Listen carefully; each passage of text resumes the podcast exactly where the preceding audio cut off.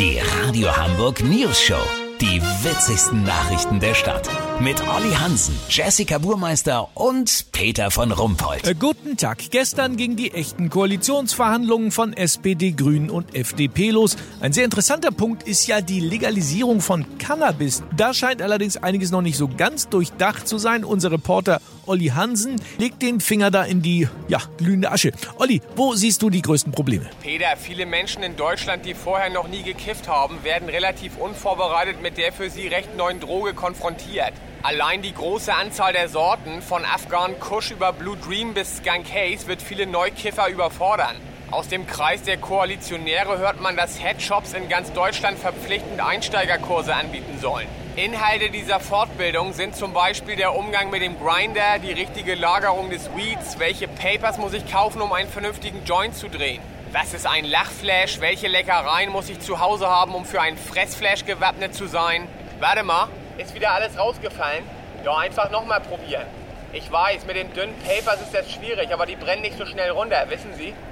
Peter, ich bin hier auf der Spitaler Straße und teste, inwieweit die Hamburger auf eine Legalisierung vorbereitet sind.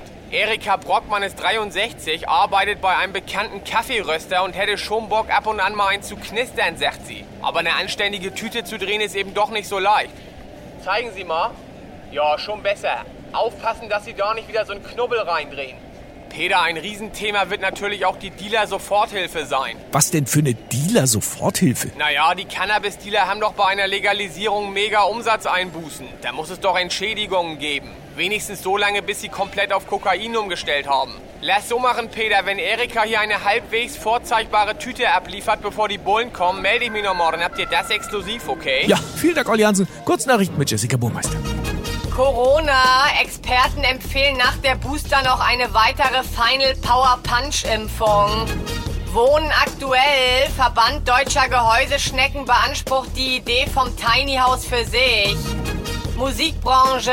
Künstler von Plattenfirma gefeuert, weil er entgegen der gängigen Praxis sein neues Album als sein absolut unpersönlichstes promoten wollte. Das Wetter. Das Wetter wurde Ihnen präsentiert von VDGS, Verband Deutscher Gehäuseschnecken. Das war's von uns. Wir hören uns morgen wieder. Bleiben Sie doof. Wir sind's schon.